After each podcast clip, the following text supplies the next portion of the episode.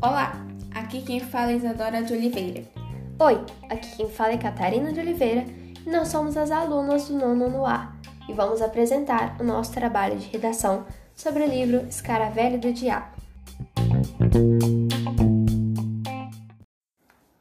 O Escaravelho do Diabo é um livro que conta a história de misteriosos crimes que acontecem na cidade de Vista Alegre.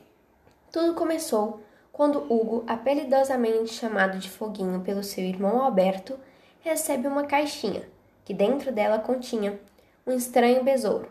Pensando que fosse só uma brincadeira, ele vai se deitar e na manhã seguinte é encontrado morto pelo seu irmão com uma espada espanhola fincada em seu peito. Procurando resposta, Alberto se junta com o inspetor Pimentel e descobre que aquele crime se tratava de um assassinato e de que tinha sido feito sem deixar vestígios. Semanas se passaram até que outro misterioso assassinato acontece. Dessa vez com Clarence, que morreu logo após tomar seu remédio para gripe. A polícia foi investigar o caso e viu que se tratava de uma toxina colocada na pílula do garoto e que tanto ele quanto Hugo eram ruivos e antes do crime tinham recebido uma caixinha contendo um escaravelho. E foi aí que Pimentel e Alberto descobrem que, apesar de distantes esses assassinatos, se tratava do mesmo criminoso. O assassino era esperto, pois em todos os dois crimes tinham sido feitos sem deixar nenhum vestígios. Outras semanas se passaram, até que novamente outra pessoa fosse assassinada na cidade. Desta vez, se tratava de uma cantora de ópera que, em um ato final de sua apresentação, foi morta por uma flecha vinda de uma zarabatana.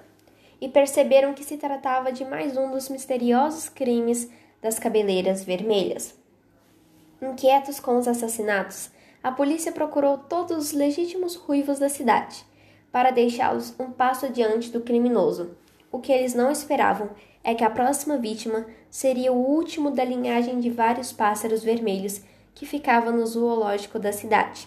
E como novamente foi feito sem deixar nenhuma pistas. Os dias se passaram, até que outra cabeleira vermelha virasse alvo do assassino. Só que dessa vez, o inseto, como foi chamado pelos investigadores, escolheu Raquel, mas não conseguiu terminar seu plano e deixou gravemente ferida. Como Raquel tinha visto o criminoso, ela pôde contar que não se tratava do que os investigadores pensavam, e sim de uma alta criatura vermelha e com dois chifres grandes na testa. Mas como poderia ser realmente uma criatura? qual seria o verdadeiro culpado. A polícia é absolutamente incapaz de elucidar os crimes das cabeleiras vermelhas. Há quem tentasse explicar que se tratava de algo sobrenatural. Já a polícia pensava que se tratava de carne e osso.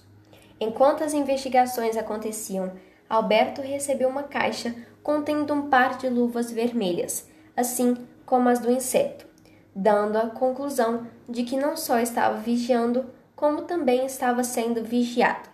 Certos de que a próxima vítima seria o último ruivo da cidade, foram avisar Padre Afonso para que ficasse a par da situação. Passou-se um mês e nada de estranho ou suspeito sucedesse, quando o padre recebeu um pequeno pacote informando então que seria a próxima vítima. Como planejado, o sacristão foi procurar Alberto. Espantados com a notícia, Alberto e a polícia saíram em direção à paróquia, mas ao chegarem, encontraram a capela em chamas, sem maneiras de resgatar ninguém. Na chegada do corpo de bombeiros, foi encontrado dois corpos, o do padre e do Mr. Graça, que se confessava como de costume na hora do incêndio. Suspeitos e evidências eram unidos ao crime, mas logo descartados. Cinco anos se passaram, e por mais que incrível, o caso das cabeleiras vermelhas continuava no mesmo ponto, e os crimes foram arquivados pela polícia na pasta dos crimes sem soluções, o que fez com que a história ficasse conhecida em todo o país, e nunca mais uma pessoa ruiva se arriscou a entrar na cidade de Vista Alegre.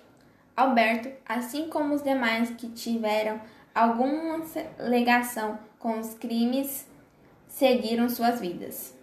Ele se formou em medicina e se tornou um cardiologista. E em um encontro com os amigos, mostrou uma fotografia no qual se encontrava Verônica, sua paixão, e ao seu lado Mr. Grass, um dos falecidos na fatídica noite do incêndio da capela. Um dos seus amigos reconheceu Grass, mas como Rudolf Barth, um conhecido cientista por suas estranhas pesquisas por besouros. E assim ficou obcecado por pessoas com cabelos vermelhos, após o seu ruivo assistente ter destruído sua grande descoberta, que foi catalogar um raro escaravelho vermelho. Foi depois de descobrir a história de Rudolf que Alberto desvendou o mistério das cabeleiras vermelhas. Encaixando as peças, se lembrou que o quintal de sua casa dava para a pensão de Cora, onde Grace se achava instalado, sendo assim ter fácil acesso ao quarto de Hugo. Com certeza, tinha guardado consigo tóxico à espera de uma oportunidade, e quando Clarence ficou gripado, ele a achou. E como Rudolf foi um campeão de esgrima, Maria Fernanda foi uma vítima fácil. Já com Raquel, como sabemos, foi apenas um susto pregado pelo inseto, para agitar e desviar o rumo das investigações. Por último, Rudolf fingiu ter uma amizade com o padre, para que pudesse confessar sem despertar suspeitas, assim conseguindo mais uma vítima para sua lista. O que ele não esperava é que ele não sairia vivo dessa situação. Sendo assim, Rudolf Bartels, ou Graça, como também era conhecido, o verdadeiro culpado das mortes de pessoas ruivas na cidade de Vista Alegre. Apenas um homem demasiadamente aloprado por cabelos vermelhos.